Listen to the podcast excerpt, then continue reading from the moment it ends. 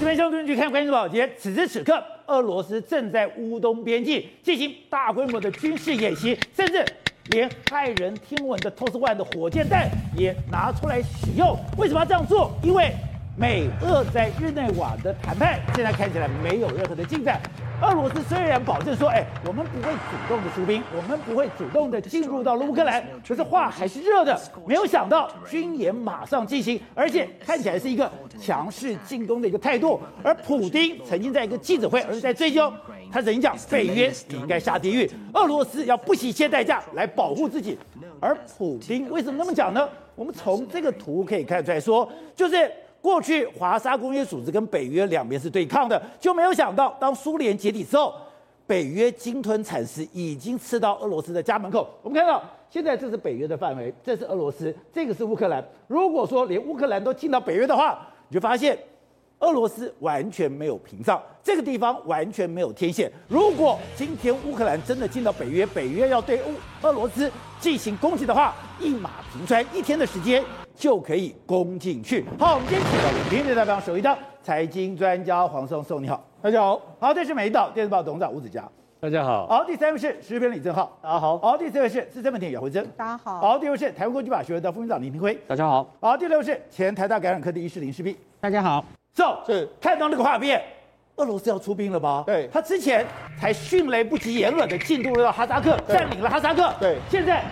你才刚保证说你不会进军乌克兰，对，你才说你今天不会惹事，对，结果你的所有最有杀伤力的武器竟然进行军演了。抱歉入侵哈萨克之后呢，普京会不会再下一城，顺便把乌克兰拿下来？这是全世界最担心的一件事。所以在一月十号的时候，从美国跟俄罗斯呢，他们在日内瓦展开谈判之后，俄罗斯跟美国说免烦恼，我绝对不会入侵乌克兰。美国警告他，如果你敢的话，我会给你最严重的处处分。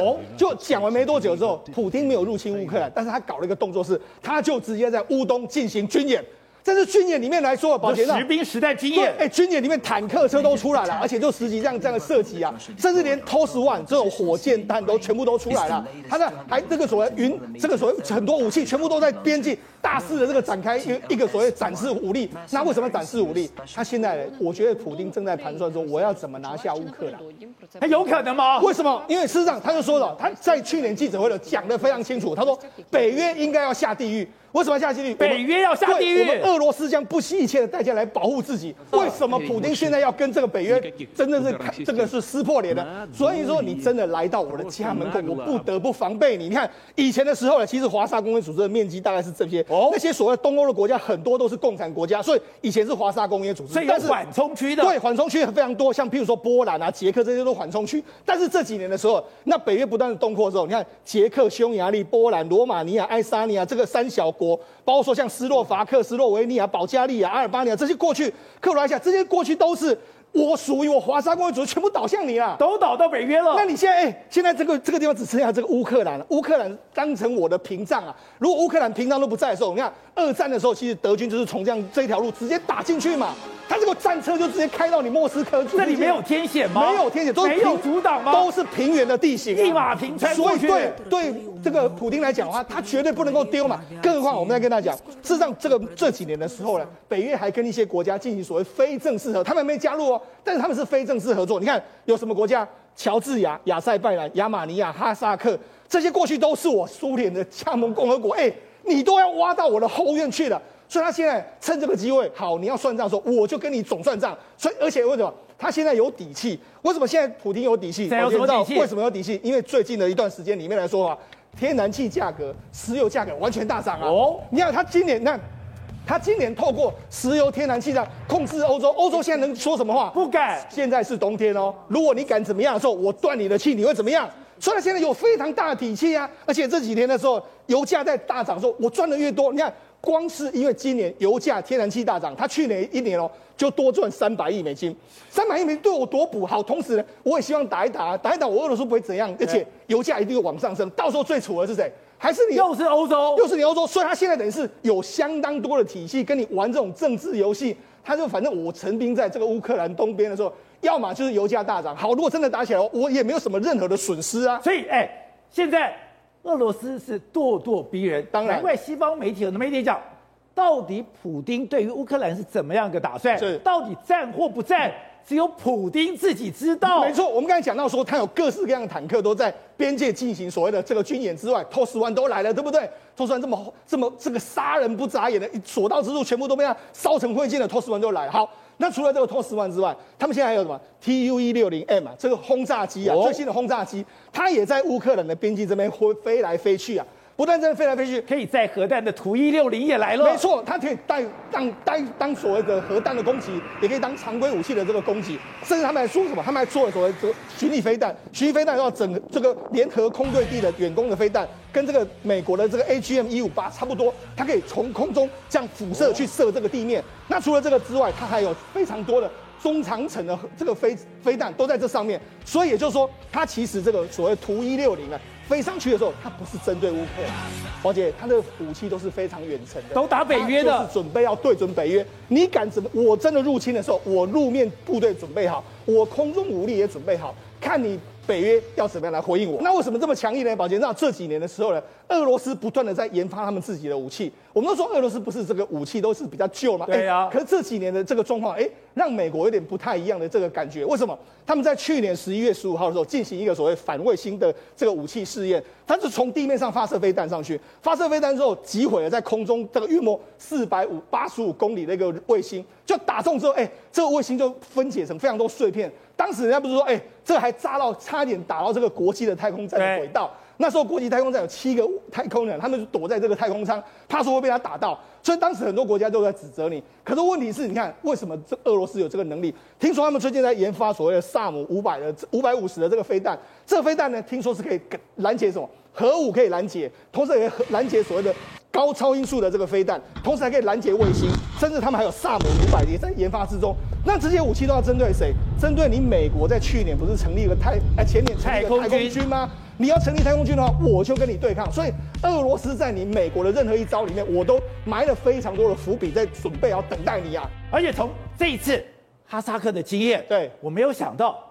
俄罗斯它调动军队，对，他整个整个后勤的补给，对，速度这么快，而且事实上这次的俄罗斯的军队快很准之外，事实上普丁还有另外一个地方就是什么？他出手的时候往往是在你觉得最不可能的时间点。哦，为什么这样说？你看这是什么？这是二零零八年的，这是什么？北京奥运哦，北京还参加，他去参加。这个开幕式哦，他还在那边挥手，他那边挥手哦，哎，这里面还有这个小布希，小布希也来了，他们在这个地方，哎，结果你知道他在这个时候来说，跟小布希这边互相的这边讲话的时候，你知道发生什么事吗？他宣布入侵南奥塞梯，就开始打这个乔治亚共和国。就他后来还跑来跟这个小布希说：“哎，我们现在要入侵这个乔治亚共和国。”你知道小布希说什么？听到吓一跳，说：“如果你敢打的话，你又会有很严重的后果。”就他他才懒得理你。他宣布这个这个这个在那边挥手之后，第二天他就马上飞回到俄罗斯，开始主打这个所谓的南奥塞梯的这个入侵战。所以导播，我们来看这张照片。这张照片真的太耐人寻味了。对，这是二零零八年北京奥运的时候，当时普丁在这个地方，当时小布希在这个地方，他挥手完了以后，他居然就跑去跟小布希咬耳朵说：“哎，我们已经进攻了格鲁吉亚的南奥塞梯。”结果普丁吓不，小布希吓坏说：“你做了一个错误的决定。”对，普丁没有理他，转身就走。第二天。回到俄罗斯主持大局，继续打仗。你看他在这个北京的奥运会场上面跟大家挥手，你觉得没事对不对？没有，他这时候正在主导另外一场大战。原本呢乔治亚，因为这个南奥塞梯呢是乔治亚一个加盟一个国家，它里面呢要宣布独立，但是它是属于乔治亚，所以乔治亚就入侵这个南奥塞梯。那南奥塞梯跟这一次一样，他跟俄罗斯求救，俄罗斯求救说俄罗斯马上就派兵去。那派了兵的时候很快的，原本这个乔治亚的军队已经把南奥塞梯的军队快要击溃了。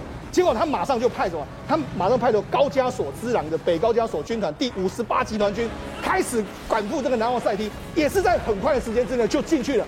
进去之后，哎，因为他的部队，他部队不是只有地面部队啊，哎，他除了地面部队之外，他还有空中的武力呀、啊。然后同时间，你看他用什么什么样的方法？他还让他丧失空这个制空权之后，军事基地被被飞机狂轰滥炸。在地面部队，我有非常大量的这个坦克车进去围围追你，然后你的海空全部都被我封锁之后，你的总统府网络被我瘫痪二十四小时，等于用这样的方式，你知道扭转了这个战局，扭转了战局不说，你知道最一个一个最经典的画面，你知道经典画面是这个，他们打到最后，因为他们沿着这个公路入侵到这个这个乔治亚，然后塞蒂之后，那这个是南，这个是乔治亚共和国他们的军队，为什么他们已经被打败了？被打败之后，哎，你就说，哎，他怎么没有穿军服？因为他要逃啊，他想赶快换便服。如果我穿军服，我会被杀，我就赶快换成便服，这样跑，从这个战车我也不要，就这样跑掉了。所以那短短的时间。一百四十分钟之内完成所有战备之后，马马上五天之内就把原本的南奥塞梯的这个国家呢，把它扭转过来，打败了乔治亚。或者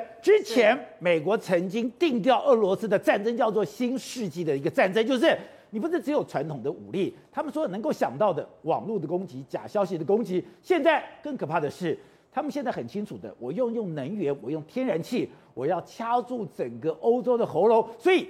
你现在表面上看到他是在乌克兰成兵边界开始进行军演，可是实际的效果，油价大涨，油价大涨，肥的是谁？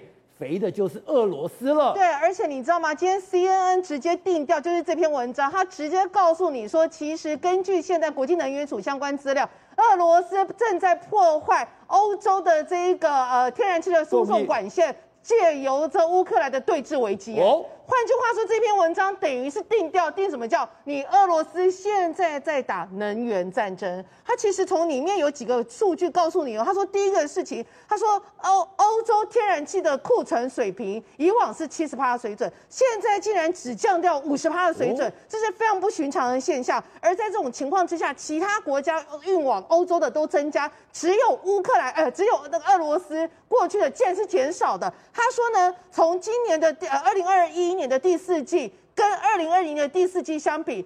那个俄俄罗斯送输送到欧洲的天然气的一个存量，竟然比前年少了二十五趴，还故意减少，还比以前少。然后第二个，他说你输给我们欧洲的比较少，你今天输给中国的比较多。哦、所以在这个一多一减一减之间，不是没有天然气，对，我是故意把输到欧洲的分量给减少了，对，减少的。然后他说这导致欧洲现在变成是它的天然气的库存水位来到了一个新低点，这会造成几种状况。第一种状况是它会造造成整个能源价格飙涨。第二种状况是，你普丁借由这个机会，你其实在对欧洲进行几项要求。第一个要求，你要我们永久的禁支持你禁止乌克兰加入那个北约组织这个部。第二个，他说你普丁其实是借由这种方式，希望来让我们德国跟欧盟监管机构批准你的北溪一二号。所以他认为说，其实你普丁是故意借由这个乌克兰这一次的军事对峙，来造成趁机趁机来趁火打劫。大打能源战争，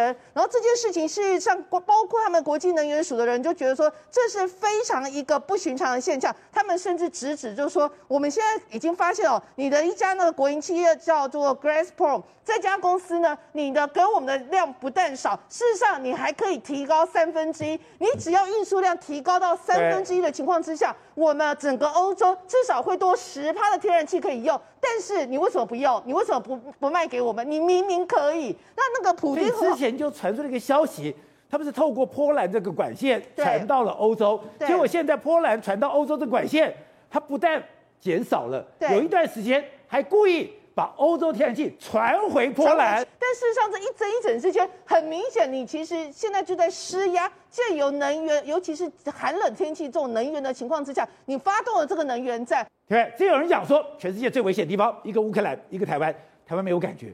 但乌克兰真的那么危险吗？现在有人讲，普丁最常、最擅长打这个所谓的闪电战。他不只是说，哎，我今天进到哈萨克，我速度那么快。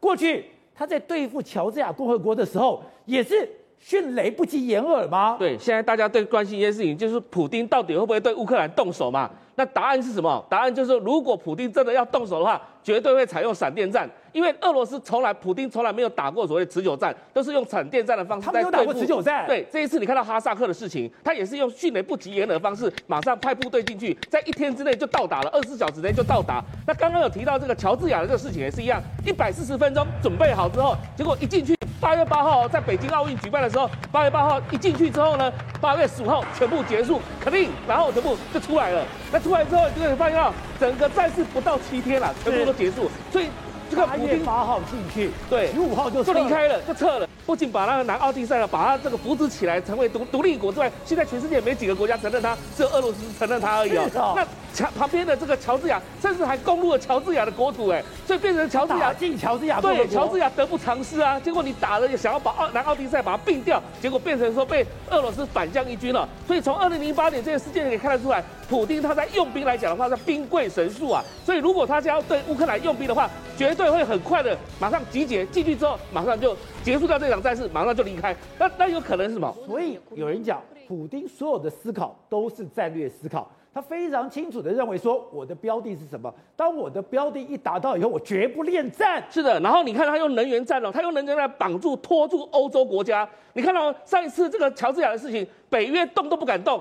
你看两年前的时候，法国这个总统马克龙曾经讲过啊，北约就是老死啊。为什么北约老死？因为你动都不敢动，你觉没有错，你要有一个敌人没有错，你这个敌人是俄罗斯没有错。问题是你这个东扩到这个地方之后，结果你在面对乌克兰、面对白俄罗斯的时候，你北约好像有退却了。那如果你真的要把这个乌克兰拉进去，你就马上让乌克兰变成会员国嘛。人家乌克兰也很想变成北约会员国啊，只是说北约不敢而已啊。那不是普京要跟你拼命啊？那那对俄罗斯来讲那是生死问题啊。对啊，没有错啊。所以普京早就放话了，说如果我俄罗这个乌克兰并成北约的会员国的时候，这个俄罗斯马上跟你拼命。所以你看到现在嘛，其实拜登也蛮怕普京，真的是有暴冲行为。而且你说普京现在这样的一个作为，最怕普京的竟然是习近平。你说这个中国在全世界都是战狼外交，但是中国的战狼只有碰到俄罗斯当主席的时候，就乖得跟猫一样。没错，这是我们的一些朋友们参加国际会议的一个经验了。那现场的时候，因为你知道有台湾的代表，有中国的代表，所以当台湾代表在发言的时候，每次中国代表都会起来抗议，或者是在被制造一些杂音，你知道吗？制造一些噪音。结果如果那时候如果是主席是俄罗斯在担任主席的话，马上就会制止中国说：“中国代表，请你安静一点。”中国代表只好乖乖马上坐下。如果是其他国家担任主席，比如说日本啊、美国或其他中国中国代表持续继续抗议，所以所以。哦你说别的国家当主席，我叫中国安静，中国不安静；但是我是俄罗斯当主席，叫安静就安静了。对，没有错，这是实际上的经验，在国际社会的国际会议，实际上真正的经验。当然很多是闭门会议，也不会对对外公开。但是事实上，这也是给中国留下的面子。不过就可以看得出来，中国代表事实上，如果中国的外交人员碰到俄罗斯的人员的话，基本上都是乖乖的，像个小猫一样。所以这个国家啊，基本上是真的惹不起，因为他真的是这个所谓的我们讲说所谓的呃这个北极熊啊，或者是说所谓的战斗民族啊这样的一个国家。基本上有可能，美国才会把它视为是真正的眼中钉。董事长，当然，现在俄罗斯对于乌克兰到底什么样的态度，扑朔迷离。可是普丁，哎，普丁在公开场合是很少失控的。可是，在去年十二月的时候，他在接受一个媒体访问的时候，他居然怎么讲？北约你应该下地狱，俄罗斯要不惜一切代价来保护自己。那记者说，哎，你会不会保证不入侵乌克兰？他说，你们的东扩已经造成我们进一步的解体，我们只是要确保自己的安全，带着你的。担忧下地狱吧！这个这叫做呛虾，那呛堵了。那普京的问题，他很简单，他内部你知道，他今天去年刚刚通过宪法，他要他修改他的选举的总统的任期哦，他总统任期可以干到二零三六年，二零三六年，他那时候他已经多少岁？他已经七十岁了，他可以再干十四年的话，照这样算，他可以干到八十四岁，所以他还有个干头的。那我请问你了，你八十几岁干总统，俄那这个要选举的，俄罗斯老百姓会凭什么信你啊？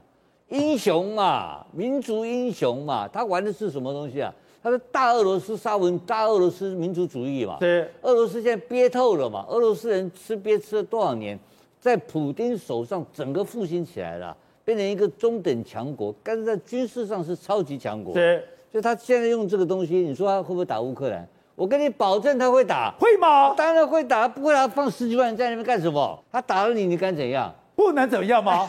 对啊，就是这样的。北约现在没有头目嘛，没头狼嘛。北约现在谁做主？你告诉我。不是都美国吗？美国有个屁用！美国这个拜登每天到底到底是到底是是？你说拜登不敢打，是生病的老人还是头脑不清楚的？都搞不清楚嘛。美国现在没有领导力，我跟你讲，如果现在美国总统是川普，他敢不敢这样干？不敢，他绝对不敢这样干。但是川普的时候，他克里米亚打了没有？他照打，你看到没有？另外还有一个就是刚刚大家谈到一个，就是现在天然气的价格问题嘛。因为他这个摆出这个态势强势之后，他才有可能对这个油源油气的定价权，他能掌握在手上嘛。然后你德国政府乖乖的妥协，跟他签北溪二号合约，他整个整盘事情就是他一定要保持的非常强势。那我刚刚讲的基础是什么？是他本身在俄罗斯的民意嘛？俄罗斯的民意本来要选举的，你不要急，就是因为疫情才停掉的嘛。他现在怎么敢软？他也不会软啊，所以他一定很硬啊。他不是故意硬，他有条件硬嘛。他又有手上又有部队也准备好了，然后呢，天然气、石油都准备好了，他凭什么不跟你打？一定要打嘛。所以这个东西是逼战、备战求和，他是一定要打，然后一定会求和。最后我跟你保证，北约跟老美拜登会让步，会让步。狭路相逢勇者胜。对，不敢嘛，没有实力，因为东主导权在不不在在普丁手上。这个刚好现在冬天，现在痛苦的不得了，他一个人在那边玩嘛，完了这一阵子没有人搞得过他，就他一个人玩。那现在对台湾来讲，当然现在最关键是这个年到底能不能过？现在春节到了，很多人回来，明天四千，后天四千，现在又出现了超级传播者，会不会化亏了呢？没有错，现在已经不是传播链问题，现在是三大块，一个是桃园地区这一块。另外一块是台北联合医院这一块，最后一块什么？边境的人一直进来，一直进来这块。桃园可喜可贺是什么？保全已经收敛了，防疫计程车已经收敛了，清洁工现在看起来也已经收敛了。所以桃园慢慢收敛了。对，但是但是这个手推车加居家照护的，其实现在一直不断在拓开，还在拓开。我们讲这个手推车叫居服员，对不对？她的老公是手推车员，已经传到这个员工嘛，机场手推车员。然后呢，因为呢，他有朋友嘛，是在这个电子厂工作，也去传给电子厂五位。结果呢，今天新增十二例中，里面有两例啊，十四例中里面有两例是什么东西呢？是这个电子厂的家人两位也确诊了。所以哦这个居服员的案例哦，你还没有说说 close。原因跟你讲，他的电子厂已经往外喷了。另外一个这个居服员啊，造成现在中地地区联邦银行附近的非常非常大的不安全感。原因是因为这个居服员攻进联邦银行，对，因为这个居服员啊，曾经呢去这个联邦银行办事的时候呢，被监视器拍到啊，他口罩拿下来讲电话，那口罩拿下来讲电话也不见得有事，对不对？可偏偏承办他的这个航员一七六三零暗号的航员中奖了，确诊了，所以现在变成是说是有密切接触，可是如果只有航员还好。偏偏哦，可是他在跟航员讲话的时候不是戴口罩吗？是，所以有可能是我举例哈，比如讲电话的时候口罩拿下来有细菌在手上，那你可能交付一些硬件、好印章、存折给传过去了，对，会传，不知道状况不一样，但是确实有在逻辑上或在这个行程上是有重叠的，而且是有密切的。那如果只有一个行员，其实基本上今天大家也不那么紧那么紧张，偏偏一月七号这个联邦银行吃了一个尾牙。其实这个尾牙过程中，不同楼层的互相敬酒啊，大家碰来碰去等等的，全部这个红色全部都是今天新增加的。而且你看，这联邦银行有一楼的，有二楼的，有三楼的，等于整个银行每一层楼都有嘛。所以现在整个桃园地区哦。该密切关注的是这个联邦银行的部分呢、那另外一个是这个联合医院的院内感染，因为原本联合医院状况是这样，我们不是有讲吗？联合医院的某一个院区，两位护理生、护理师确诊，然后护理师的男友哦，在这个基隆路的餐酒馆工作。我们原本蛮担心这个案子的，可是现在看起来了，没有特别多。可是没想到在昨天晚上，忽然又另外一个联合医院的院区。又有一位护理师确诊了，是。那这个护理师也是有照顾到 Omicron 的病人，所以呢，为什么这变成第二个问题是，如果我们的病人越来越多，对于护理师跟医生院内感染的几率，对他们第一个是工作上的压力会很大，第二个是心理上的压力会很大，因为这些人都打满两剂，而且明后天。才是回国的高峰，是，所以接下来进入到第三个我们麻烦就是边境管理的部分。边境管理是这样的：一月二号就是昨天入境八个航班，四百三十个人，二十四个人确诊，确诊率五点五八趴。然后呢，一月十三号就今天哦，四个航班，一百八十个人隔离十四个人，呃，阳性的十四个人，确诊率是七点七八趴。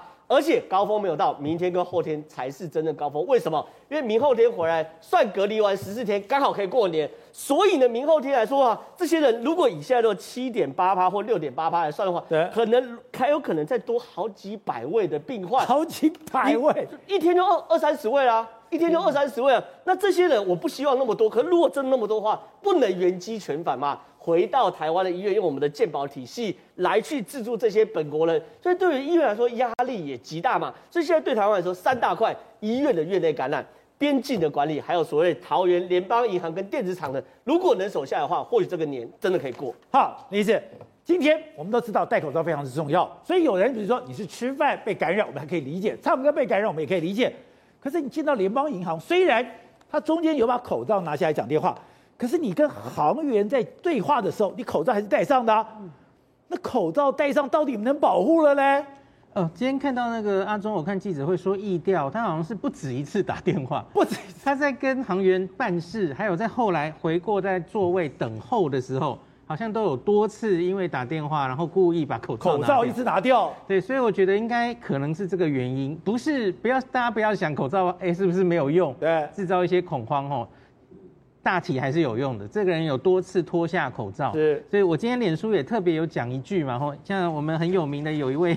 也在这个公车上，在捷运上有拿掉口罩讲电话吼。对，其实我自己也常常看到有一些人，他会比方说他打喷嚏，他特地把口罩拿掉，他怕把这个口罩弄脏。可是问题就是你你戴口罩就是为了防止打喷嚏的，怕你把这个传出去的嘛。对。那另外就是电话，他也许是怕太小声哦，可是其实也不会太小声，你其实就大声一点嘛。对。那所以我觉得大家真的是在公共场合的时候，你看。这个银行很明显就是不特定多数人的。那现在你昨，其实你昨天就讲，这个居服居家开开务员是最最值得注意的，真的如你所说的，它真的一直在发展当中吗？其实今天像郑文灿市长直接称他是超级传播者，对。可是今天罗富有澄清，就是直接一对一的传的话，他其实现在只有一传四了。其他的有没有直接接触？那不是很确定了哈。可是我今天想提出一个，哎，真正的超级传播者，首先这个没有恶意，这它其实只是一个这个流行病学上，哎，有人会一传比较多。罗富坚抓的定义是大概一传十，我们就就会说，哎，好像是一个超级传播事件，或是超级传播者哈。大家看一下这个指标案例，这个跟他办事一月四号那位航员，对，然后他他跟他办事这个受到传染哦。应该是他，然后接下来三天后办尾牙，对，然后有一个很妙的是，这十几个人几乎都集中在一月十号发病，尾牙是七号，潜伏期正好三天，是，我看我数了一堆都是十号，然后有人九号，有人十一号，所以我不太能想象为什么那么多人都几乎是同一段时间发病，对，代表那个尾牙都中了，代表他们应该是同一个传染源，不然他们应该是一传一，会有一定的时间差。